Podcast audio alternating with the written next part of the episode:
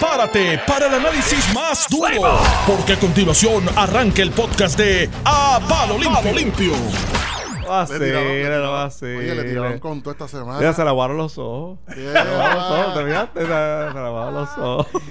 ¿A quién le tiraron con toda esta semana? Oye, yo nunca, yo no, he hecho, yo no estoy haciendo campaña ni hice pero está campaña por colorado, mira, se está poniendo ahora más colorado todavía. Es que no esperaba que hiciéramos el ridículo, de verdad. Sí, sí, sí. Me dio, me dio vergüenza ajena. Pero somos tus amigos, ¿sabes? No se preocupe. por tu público. Yo lo quiero de cualquier forma. Mira, este.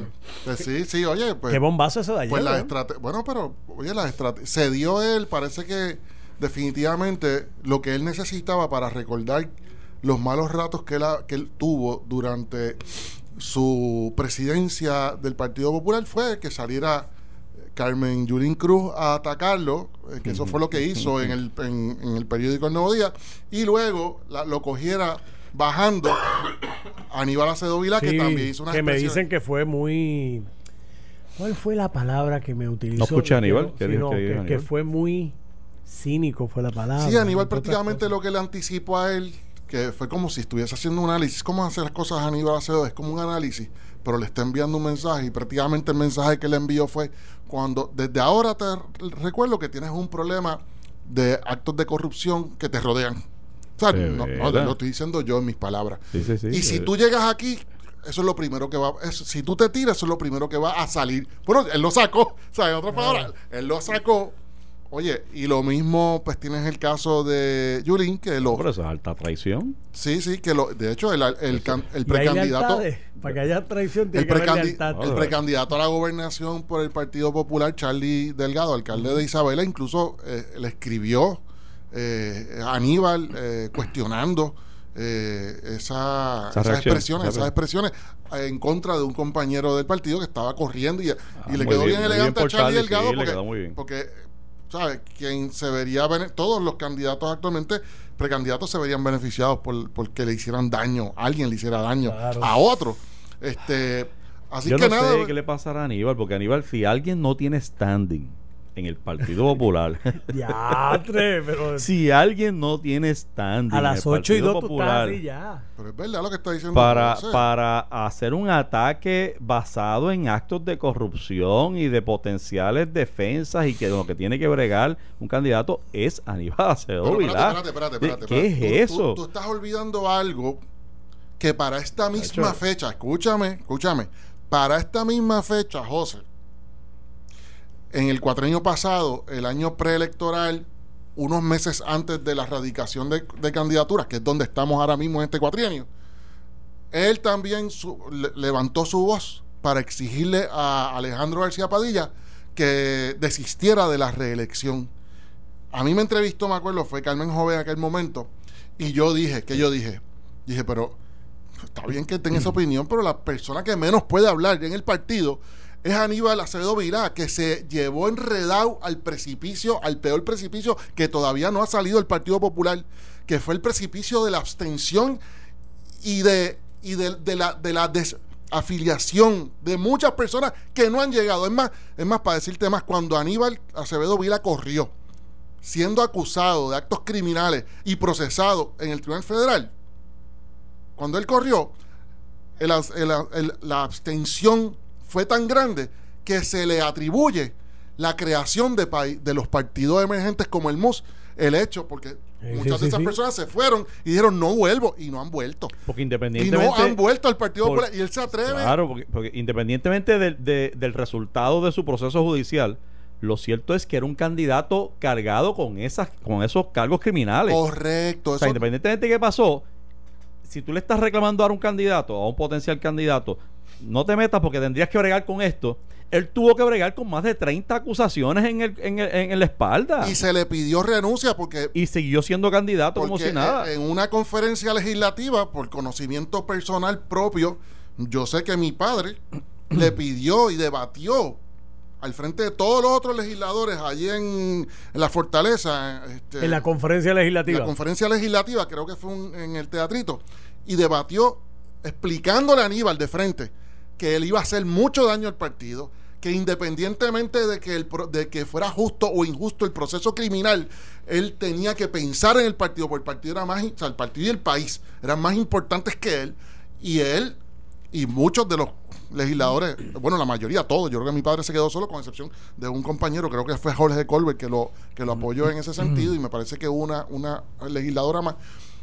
No pasó nada, se llevó enredado el partido y al día de hoy tenemos vi- victoria ciudadana ¿Tú no que se lo, puede- se lo adjudicar a Aníbal. se Tenemos fue el Coliseo allá hizo aquella aquel teatro, ¿te acuerdas? El Choliseo. que fue un teatro, fue un libreto. Y se echó a todo el mundo en el bolsillo Y, y fue un libre- La gente no sabe ni por lo que estaban votando y votaron por o sea, a ese día fue el que se convirtió Aníbal Acevedo Vila, un político, que un popular que siempre había sido de centro, se convirtió al independentismo, al soberanismo.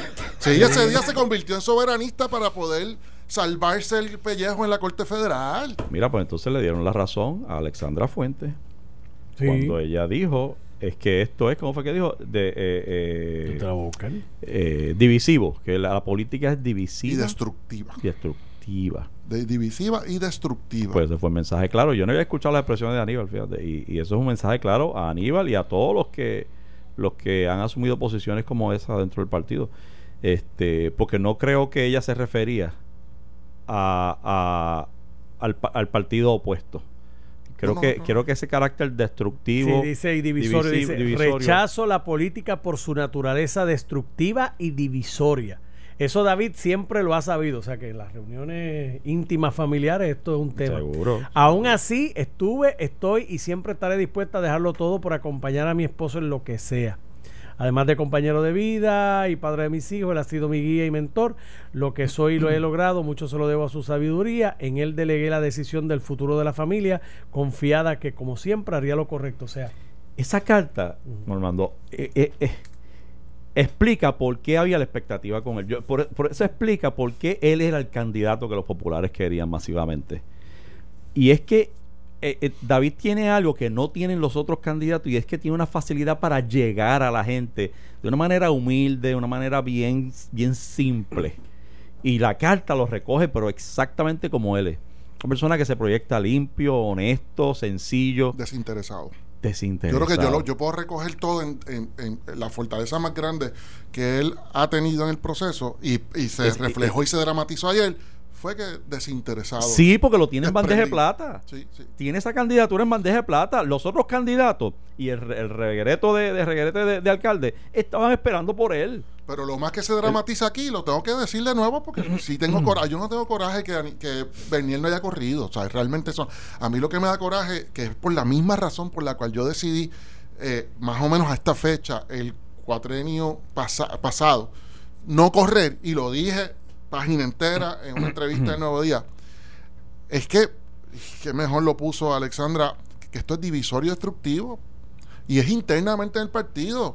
O sea, tú tienes dos personas que esta semana salieron a hacerle daño al partido. No fueron, no fue hacerle daño a Bernier. Lo que pasa es que ellos están pensando en ello. Y de hecho, y no están juntos en eso. Porque Aníbal está Aníbal tiene un candidato que es Eduardo Batia.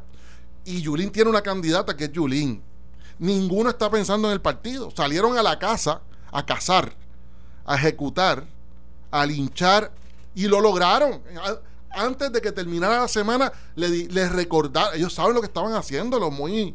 O sea, Sí. o sea, Sí, sí. ellos ¿Los saben muy que. los muy- Termine esa oración. A ver, Termine esa oración ahora los- mismo los aquí. muy HP saben lo que estaban haciendo. Salieron estratégicamente. Oye, oye, y lo más irónico de todo es que sale hoy un artículo de, de Gotay, una columna, resaltando, enalteciendo a, a Bernier. Irónicamente, él fue el que le dio el pie forzado y le abrió las puertas el lunes. El lunes fue que salió la entrevista Sí, de. Él fue el que fue redactó, corredactó. Él fue el que corredactó, entrevistó y corredactó la noticia de Yulín con la que se entiende que él tiene una relación estrecha, bla, bla. O sea, lo ejecutó también la prensa. Y después la prensa dice que, so- que quien ejecuta aquí son los mismos políticos. Pues la prensa se prestó para esto desde el lunes. Gotay, tú te prestaste para esto. Vota esa columna que escribiste hoy, chico. Ah, Pero no sería que el nuevo día, déjame yo acá lucurar, quizás tenía esperanza que Bernier diera un paso al frente. Digo, cuando diga alguien, algu- No allá. esperanzas. Ellos vieron una muy buena noticia. Oye, excelente noticia cuando tú vas a ver una Yulín atacando a otro candidato, particularmente a Bernier. Claro que vas a ser primera plana. Excelente. ¿Y ahora quién se va a quedar ahí? ¿Quién se lleva todo? está, honestamente, yo, pues, yo creo que está entre, entre los, los primeros tres, o sea, realmente en la calle, son Yulín, Eduardo Batia y Roberto Prats. Prats, pero Prats un poco más El- lejos el- que, que Yulín y Batia, ¿no? Yo El creo que, que tú, no el que tú entrevistaste hoy, El que goza. el que goza, Zaragoza. no me gustó su go o no go. Es como que go o no go. Yo, yo me levanto todas las mañanas y, y go o no go, que quiere decir que si según veo el camino, no, no- él, él no se ayuda. Él, él que está atrás en entre el grupo, ese tipo de expresión no le ayuda. De él, que es un candidato, eh, ¿cómo se dice cuando no eres front runner? Cuando eres el último runner, el last runner, Last runner. cuando estás estás más atrás en reconocimiento, notoriedad y demás, debería ser una expresión mucho más contundente y más Hoy- asertiva de que aquí vengo y me voy a comer los Ok. nenes crudos. Por eso de yo, Yo le go, go, pregunto go. algo a ustedes dos. Ahora, ajá. Charlie Delgado no se puede posicionar. Yo entrevisté hoy ya al alcalde de Vega Baja y ya el alcalde de Vega Baja está- se alineó está con Charlie Está Delgado. posicionado. O sea, si Eh, él los no- él alcaldes no es un deciden- candidato de poca monta. Por eso te digo, si los alcaldes aquí de, se ponen de acuerdo y dicen, ¿sabes qué? Vamos a apoyar a Charlie Delgado, un tipo serio, Porque lo hemos visto bla, bla, cómo bla, bla. hace, igual que nosotros, de tripas corazones, De con tripas pocos recursos, ha mantenido ese, ese municipio. a ¿Se mete flote. en carrera o no O sea, se mete en eh, carrera? Yo A creo que me está en carrera. A mí me parece que, que Charlie es, es- es un, ¿cómo te digo? Un canvas. Un el canvas para efectos de... Para, para pintar. para pintar. Él es un ex-. Ave María, de cómo vino este No, es, hoy. es que a mí me parece que él es un canvas eh, clarito, transparente, que se puede dibujar muy bien sobre ese canvas. O sea, Charlie, por eso es que todo el mundo siempre considera a Charlie dentro de los front runners, aunque numéricamente no es un front runner, ¿entiendes? Por eso yo no lo mencioné ahorita, estoy hablando de números, pero él es un excelente canvas porque nadie, o sea, yo no he escuchado, o sea, son o, pocas o, ninguna persona que pueda señalarlo y hacerle daño mediáticamente a Charlie porque se ha distinguido muy bien en su carrera como alcalde, en su carrera política, como, como eh, vicepresidente del partido. O sea, una persona que se le adjudican muchas eh, bondades como un potencial gobernador, pero y como un potencial presidente del Partido Popular. Sin embargo, eh, la política puertorriqueña no es así. La, puerto- la política puertorriqueña Necesita más. sí necesita picor, este pique, sal, pimienta, necesita que sea una olla de sancocho con mondongo y patita. Tú sabes, para que la gente se anime. No puede ser un asopado de fideo y carne. Tiene que ser algo que, que- que te caiga fuerte, que, que te deje durmiendo, que te emocione. Y no estoy diciendo que él no emocione ni nada de eso, pero es que hay Macho, algo es- que es- uno no entiende. Estás directo hoy, mano. Yo, y déjame coger donde lo acabas de traer, porque yo creo que lo, lo que hay que analizar ahora es, y, y- y- ¿y ahora qué? O sea, ¿cuál es el reto para estos candidatos que se quedaron? Y yo creo que hay dos oportunidades o dos grandes retos que tienen estas personas. Y, número- y, son, y son serios y son fuertes y pueden costarle su aspiración. Número uno, tienen que quitarse el manto ahora de platos de segunda mesa. No estoy diciendo que lo sean, estoy diciendo que la impresión con este asunto de que todo el mundo está esperando David, David, ellos vienen anunciando, toda, cada uno de ellos lleva meses, quizás más de un año, diciendo yo soy candidato, yo quiero ser gobernador, yo tengo estas ideas, yo voy para adelante, yo soy la alternativa del Partido Popular. Cada uno de ellos ha, estado implantando ese, ese discurso por meses, años. Y sin embargo, al día de hoy, había que escuchar a David Bernier, que no tenía por qué hacer ninguna expresión. Vamos a empezar por ahí. Este asunto de que David Bernier se tuvo que sentar con su esposa y tuvo que escribir una nota, eh, él no tenía por qué hacerlo. Como no lo tienes que hacer tú, no lo tiene que hacer Nelson Normando, ni yo, ni nadie. Yo no tengo por qué decirle a la gente, yo, yo tengo que decir si voy a correr, pero no tengo por qué decir, de ahora estoy obligado a decir que no voy a correr. Bueno, la realidad, tengo que, tengo que estar No, no, obligado no. a decir que no voy a respirar. Sí, no, pero la realidad es que él, sintió la responsabilidad. Por la estar- presión que hubo, No, pero él tenía, la congelado, él tenía congelado sin querer. ¿Y sin de dónde sale eso? Sí, por la- precisamente por la expectativa de la gente, él tenía congelado al segundo al segundo partido que, que conglomera la mayor cantidad de electores y lo tenía todo congelado. no. Él tenía cientos de miles de votos congelados sin querer, sin ¿Y querer. por qué estaban congelados? Porque todo el mundo tiene expectativa de que él No, porque no hay alguien que inspire lo que tú acabas de decir ahorita. Ninguno de los cinco o cuatro que están motiva, inspira. Esa es la única razón por la que David Bernier todavía era relevante. Porque no había alguien que la gente diga, ahí tenemos al gallo que nos vaya, o la, gallina que nos va a llevar hasta donde tenemos que llegar y va, va a ir a Puerto Rico como media. No lo te- no el Partido Popular no lo tiene. Puerto Rico no lo tiene en el Partido Popular. Ese candidato que inspire y que, y que hiciera olvidar que David Bernier existiera. Pero los, los candidatos han sido tan poco relevantes en la discusión, tan poco revolucionarios, tan poco motivadores, tan poco, tan poco entusiasmadores, que había que rescatar a alguien. Por favor, David, habla, porque tú sí puedes inspirar. Yo creo que hay un reto bien grande de estos cinco candidatos a establecer que no son el residuo.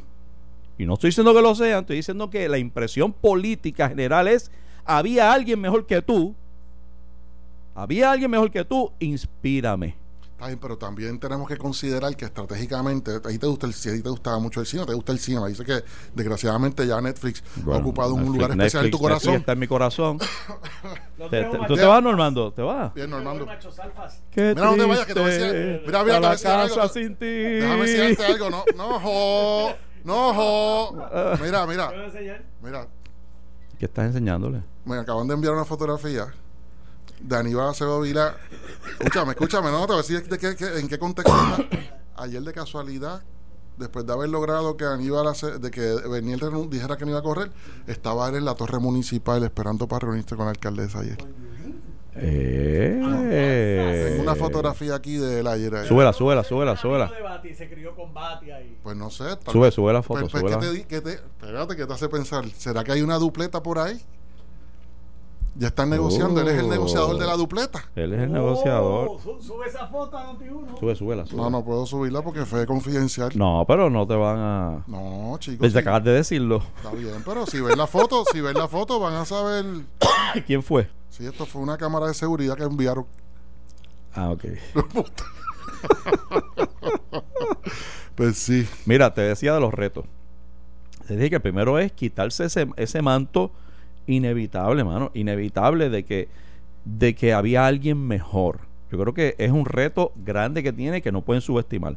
El segundo reto que tienen cu- cuatro de los candidatos, los varones, es que tienen que quitarse a Yulín de encima. O sea, no pueden permitir que Yulín les esté robando la cámara, micrófono y fotografía todos los días que les queda de aquí a, a diciembre.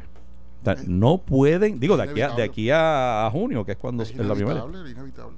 Lo ¿Qué? que hacer. ¿Que es inevitable? Sí, lo tienes que No, no, ellos eh, tienen, lo que pasa es que tienen que hacer, lo que tú decías ayer en la, en la, en la contienda La primarista de la alcaldía, eso es lo que tiene, que- eh, eh, eh, aplica exactamente a los candidatos frente a Yulín. Más importante, es lo mismo, tú decías, mira, estos candidatos, Armando y Rosana, tienen que desvincularse de, de- de- la alcaldesa y su gestión y tienen que atacar la gestión como tienen que hacerlo responsablemente.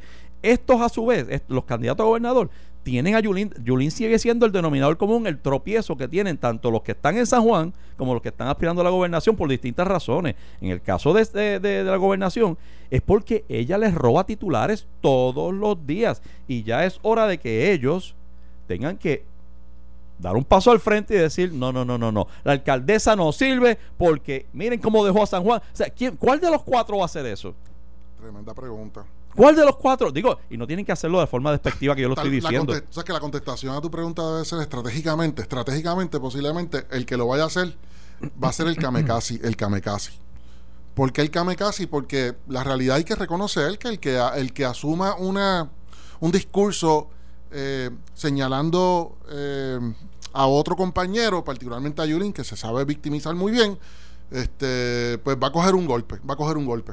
Mientras que el que, tú sabes, oye, yo no tendría problemas, yo nunca he tenido problemas con eso, mi carácter personal, y yo me las juego todas, pero eh, cuando voy a, a- a- a hablar y a, y a tener mi propio discurso, porque me, me- me duermo más tranquilo cuando soy sincero, honesto y cándido. Pero en la política la gente no puede ser honesta, cándida, y entonces siempre están buscando cómo estratégicamente sumar y no restar. Al tú hacer un discurso, al tú engage en un discurso como ese, pues puedes tener un problema de que vas a tener, vas a restar.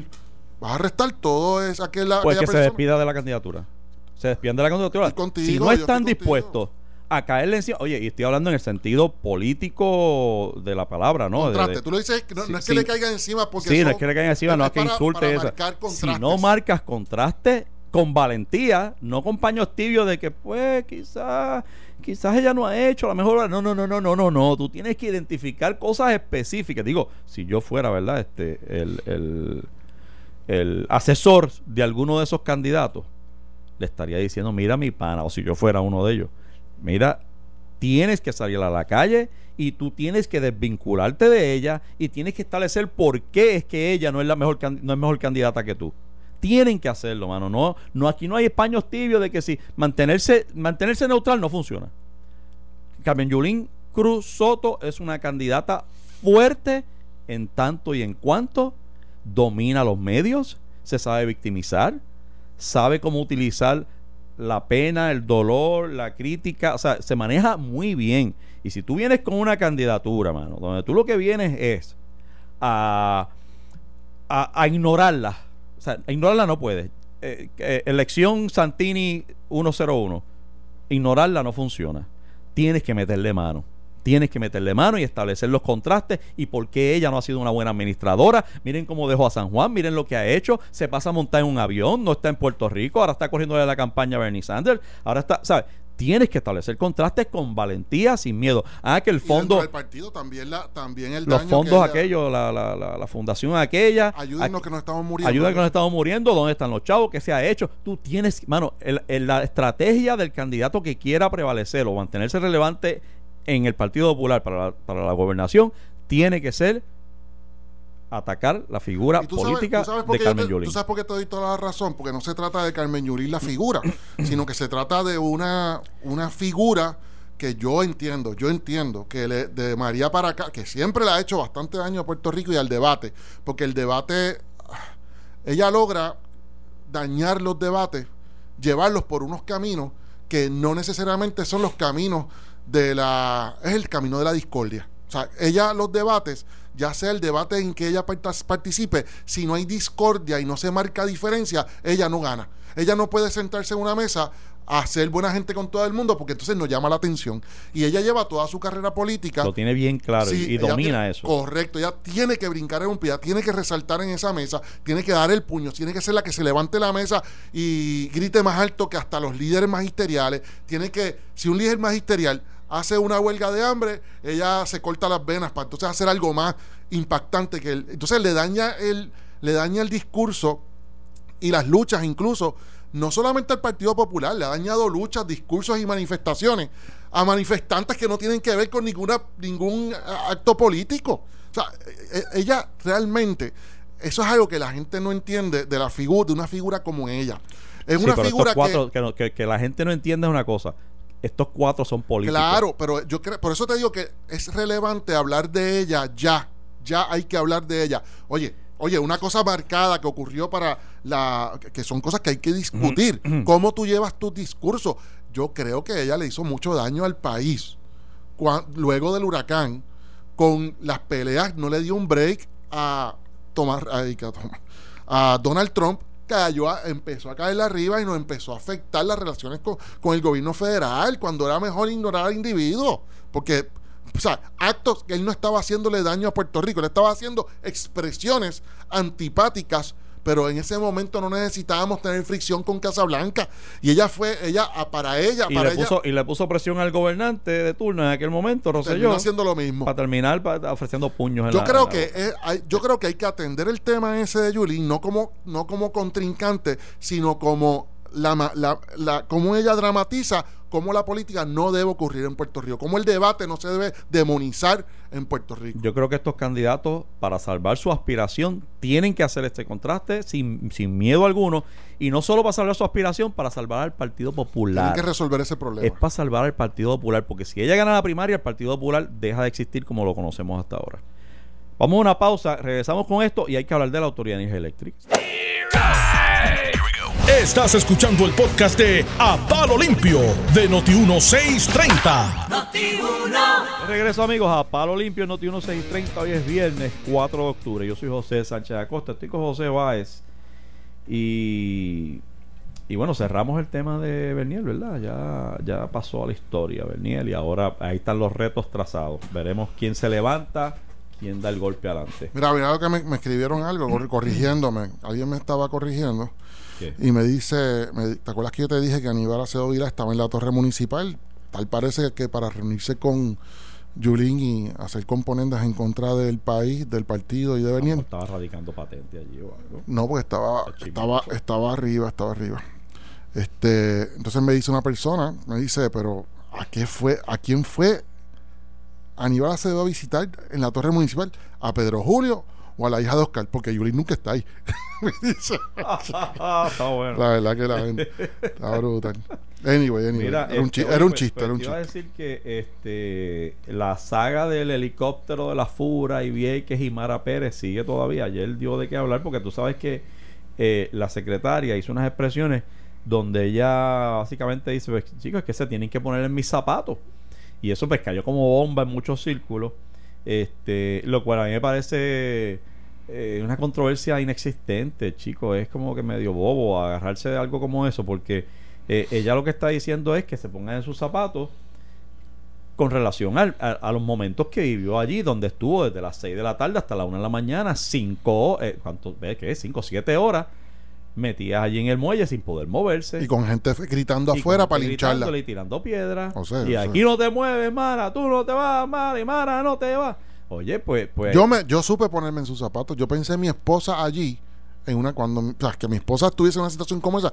Yo lo supe entender. Yo, Oye. eso no quiere decir que yo, la- ya- que yo no tenga sensibilidad ella en cuanto a los viequenses. Ella tiene familia, Y yo tengo- ella tiene gente que la quiere y que se preocupó y que seguramente vivió 6, 7 horas de angustia y de un infierno ese día. Es que aquí la gente tiene que estar en un lado o en el otro. Óyeme. Oye, nosotros podemos. Yo entendí y he debatido aquí a favor de la. De la manifestación. De la manifestación y- de la que- situación que tiene. Pero también yo tengo que entender que un ser humano indefenso ¿Cómo se sintiera ella? de- Lo entiendo, claro. debía haber estado todas esas horas asustadísima. Oye, yo, yo hubiese estado asustado. O sea, que yo me puse, o sea, que ese comentario de ella, le- darle más color de lo que tiene, eh, eh, eh, es producto de la politiquería continua en Sí, Puerto y- Rico. Y, es lo que, a lo que quería llegar, porque veo politiquería barata. Es más, no es ni politiquería, veo intereses particulares de Vieques que sencillamente quieren el caos. Y yo, de nuevo, me pareció que la manifestación es efectiva, fue buena, en tanto y en cuanto cuatro días más tarde seguimos hablando del asunto, en tanto se logró compromisos de la gobernadora, se logró que todo el mundo estuviera mirando para Vieques, y yo creo que en ese sentido, éxito total la manifestación, les quedó de show. Pero no le digan a Mara Pérez cómo se, quiere, se tiene que sentir.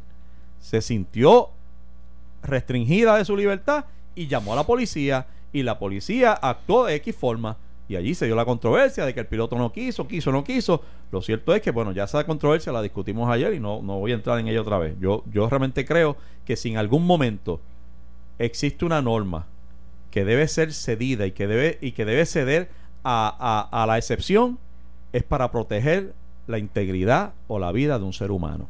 Eso no me lo despinta nadie, mano. No hay una regla. Es como tú decirme a mí que como yo tengo la luz verde, pues yo puedo atropellar a, a- a la persona, al peatón que va cruzando porque yo tengo la luz verde. Yo estoy siguiendo la ley. Tú sabes, eh, eh, eh, o, no voy a esquivar a alguien porque, porque pues, yo tengo derecho a estar pa- parado aquí. ¿Sabes? Mm, Hay, hay, que, hay que hold your horses con eso. Pero, de nuevo, a lo que voy con estos intereses, que es lo que quería llegar, porque al final de toda esta controversia, lo importante aquí no es el helicóptero, el piloto, ni Mara, ni aquel, ni el otro. Aquí es qué vamos a hacer con Vieques, qué está pasando con Vieques. Es verdad que aparentemente se, se anticiparon. Este, eh, el consenso parece ser que la decisión de moverse para Ceiba fue poco planificada, imprevista, pero parece haber un consenso también de que es una movida que a largo plazo le va a convenir a los viequenses. Así que es una cuestión de armonizar ambos intereses. Pero en el medio hay unas personas que se, quieren mantener relevantes creando caos en Vieques. Déjame, déjame decirte, interrumpirte un momento. Ayer escuchando a Alejandro García y a Miguel Romero en el programa que nos sigue, este, ellos, mira qué cosa, fíjate esta parte, empiezan a hacer un recuento de, de cómo esa movida de muelle venía discutiéndose desde Fortuño y por eso te menciono a Miguel Romero, porque Miguel Romero era secretario de Gobernación, él sabe lo que está hablando. Tema por- por- Y no se pudo perfeccionar. Luego Alejandro acepta que durante su tiempo tampoco, porque ciertamente habían unas, unos retos que son los que, los que no se pudieron cumplir, parece. Y entonces Alejandro decía ayer, bueno, nosotros no lo logramos, el problema de la transportación interna de Vieques al, en el mismo Vieques, de Vieques al Rompeola, eh, también la movida de eh, la transportación de Ceiba a Fajardo, de Ceiba al casco del pueblo, al casco del pueblo de Ceiba, o sea, del muelle al casco del pueblo. O sea, esos retos, no sé, que yo a mí no me parecen retos complicados. Honestamente, no me parecen retos, retos complicados, pero esos retos eran, eran el gran obstáculo para implementar y perfeccionar este plan. Pero lo que te quiero decir es que el pueblo de Vieques, los activistas, llevan posiblemente 10 años, llevaban, antes de que ocurriera esto, llevaban 10 años tal vez, eh, a ojo de buen cubero, hablando de este tema, discutiéndolo. Entonces, Pero tú sabes dónde pierden credibilidad en mi libro. ajá, Cuando están exigiendo como condición eh, única que Mara Pérez tiene que renunciar. Ahí me pierden. Olvídate de esto, o sea, porque entonces ahora se agarran de que, de que Mara Pérez dijo en algún momento, eh, o alguien reconoció, el gobernador Rosselló, que no, que ya no tenía experiencia marítima, no sé qué otra cosa. Este, y entonces ahora no, ahora reviven ese, ese, ese tema para decir que Mara se tiene que ir de allí. Y yo te voy a decir, oye, yo no conozco a Mara Pérez, no tengo ninguna relación con ella, ni, ni ocho cuartos. Pero de verdad, mano, de verdad, tú me quieres decir a mí que los problemas de Vieques se resuelven sacando a Mara Pérez de allí. Contale, tú sabes, vamos a respetarnos, vamos a respetar la inteligencia, aunque sea un poquito. Eh, a, lo- ¿sabes? a los activistas les digo, están dañando su causa con este empecinamiento de que Mara se tiene que ir. Ahora, ya, ya es un estribillo como por estribillo mismo, o sea, ya es un jingle, no es ni siquiera que quiero mejorar tal cosa, de que si Mara sale se va a lograr tal cosa y se va a lograr conseguir tal cosa. No, no es eso, es que se tiene que ir, porque se tiene que ir, porque es ella. y tú sabes Y que el eso... que viene lo mismo, y yo le exhorto, y si yo fuera asesor de la gobernadora, se lo estuviera diciendo, y ojalá alguien nos esté escuchando, no ceda, gobernadora, no ceda a estos gritos de renuncia, renuncia, porque se to- le toman el control de la gobernación. Sea, tú no puedes ceder como líder a estos gritos de, de- gente que lleva 10 años gritando por lo mismo y que no tiene ningún sentido. Una cosa es la causa de Vieques, que todos las podemos reconocerla. Pero otra cosa es eh, cosas, cosas eh, eh, sin sentido, sin lógica alguna, de que saca a Mara Pérez y todo se resuelve en Vieques. Bueno, yo lo que haría, si yo fuera gobernadora, yo sí haría lo siguiente. Yo trataría de... Peligroso. de maximizar... Peligroso ceder esas presiones. Sí, sí, sí, pero yo trata, primero yo acá tras bastidores, sin hacer expresiones públicas, me sentaría con Mara Pérez, con la licenciada, y le preguntaría dónde estamos y para dónde vamos. Sea, para ver si realmente ella tiene un plan con un timeline claro de, de la ejecución de, esa, de ese proyecto. Si ella tiene ese conocimiento particular, especializado, actualizado al día de hoy, yo no traería a una persona que tenga que someterse a un learning curve, a una curva de aprendizaje para lograr los cometidos del pueblo de Vieques. Y se, asimismo se lo diría a Guadalupe y a todos los demás. Miren, yo los entiendo. Ustedes están ofendidos, tal vez por expresiones, tal vez por lo que fuera. Pero esta, esta dama, esta señora, la licenciada Mara Pérez, tiene este proyecto con este timeline. Eso es lo que ustedes quieren. Eso, ¿sabes cuál es el problema con eso? Eso es lo que queremos, pero queremos que la vote. Pues no hace ¿Pero qué se sentido. logra si no hace no sen- correcto, no hace sentido que la votemos porque me acaba de evidenciar que tiene estos proyectos. Este es el supervisor, tiene nombre y apellido el supervisor de cada una de las gestiones que se tienen que hacer. Tienen directrices con un, unas fechas de cumplimiento, o sea, una, una supervisión de obra clara, con fecha y todo.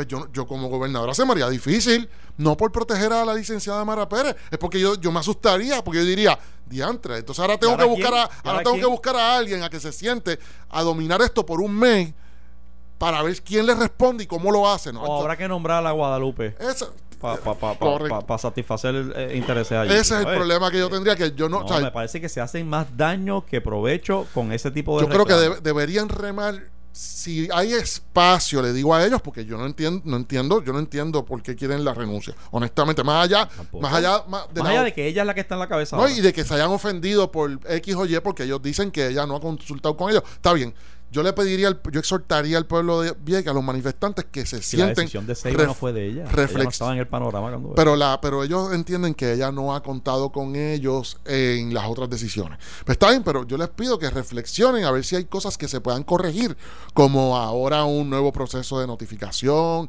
más, ser más informativo. Si hay unas cosas que se pueden subsanar y se pueden trabajar going forward, yo creo que deberían de apretar, morderse la lengua a ambas partes y arrancar y empezar a inf- a noti- Yo siempre he dicho aquí desde el principio que aquí ha habido una falta de comunicación definitivamente.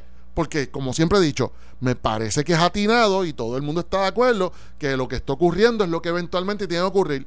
Y parece que en el proceso no se ha hecho de manera informada, según ellos, porque eso es- esos son todos los reclamos de ellos. Los reclamos de ellos no me han incluido, pero ellos no necesariamente están en contra de todo lo que está Sí, pasando. estaba allá precisamente para eso, para incluirlo. Yo, yo, yo, mi, mi, mi preocupación es, o sea, si, si es falta de comunicación el problema, pues pide comunicación, pero ¿por qué renuncia?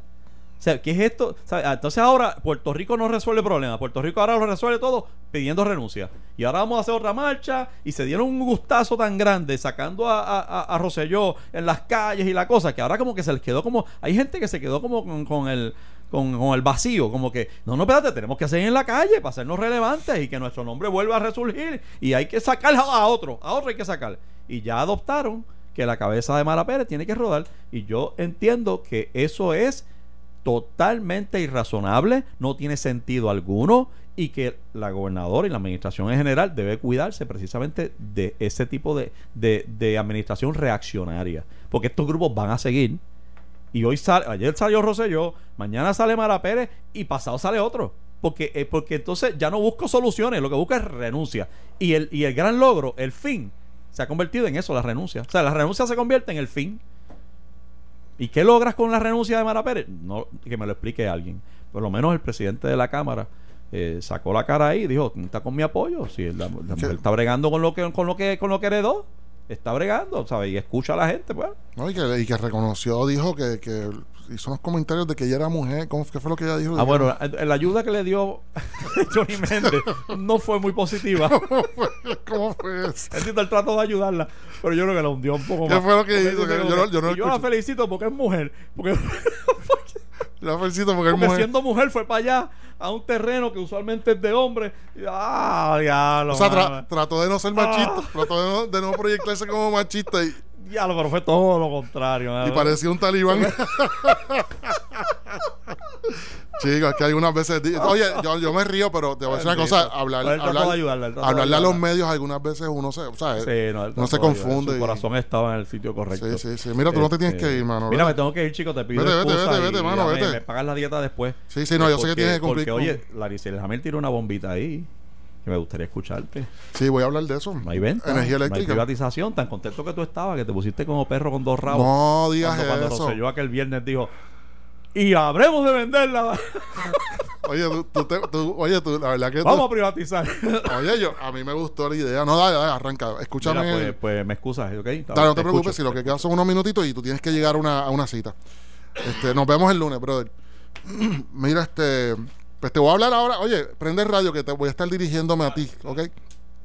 Pues sí, lo que, lo que Sánchez Acosta estaba comentando es que ayer salió una noticia, salió a reducir una noticia de que ya ese proceso de privatización que eh, estaba ocurriendo en cuanto a la generación, en cuanto a las plantas generatrices de energía de la Autoridad de Energía Eléctrica, pues ya no va a ser un proceso de privatización de las plantas. Eh, yo no sé si ustedes recuerdan cuando se anunció este proceso de privatización y, cuando usamos la palabra de privatización es para ser simplista porque ustedes saben que lo que es energía eléctrica tiene tres áreas muy importantes que todas las hemos aprendido desde que el paso del huracán María para acá nos hemos hecho expertos en este proceso.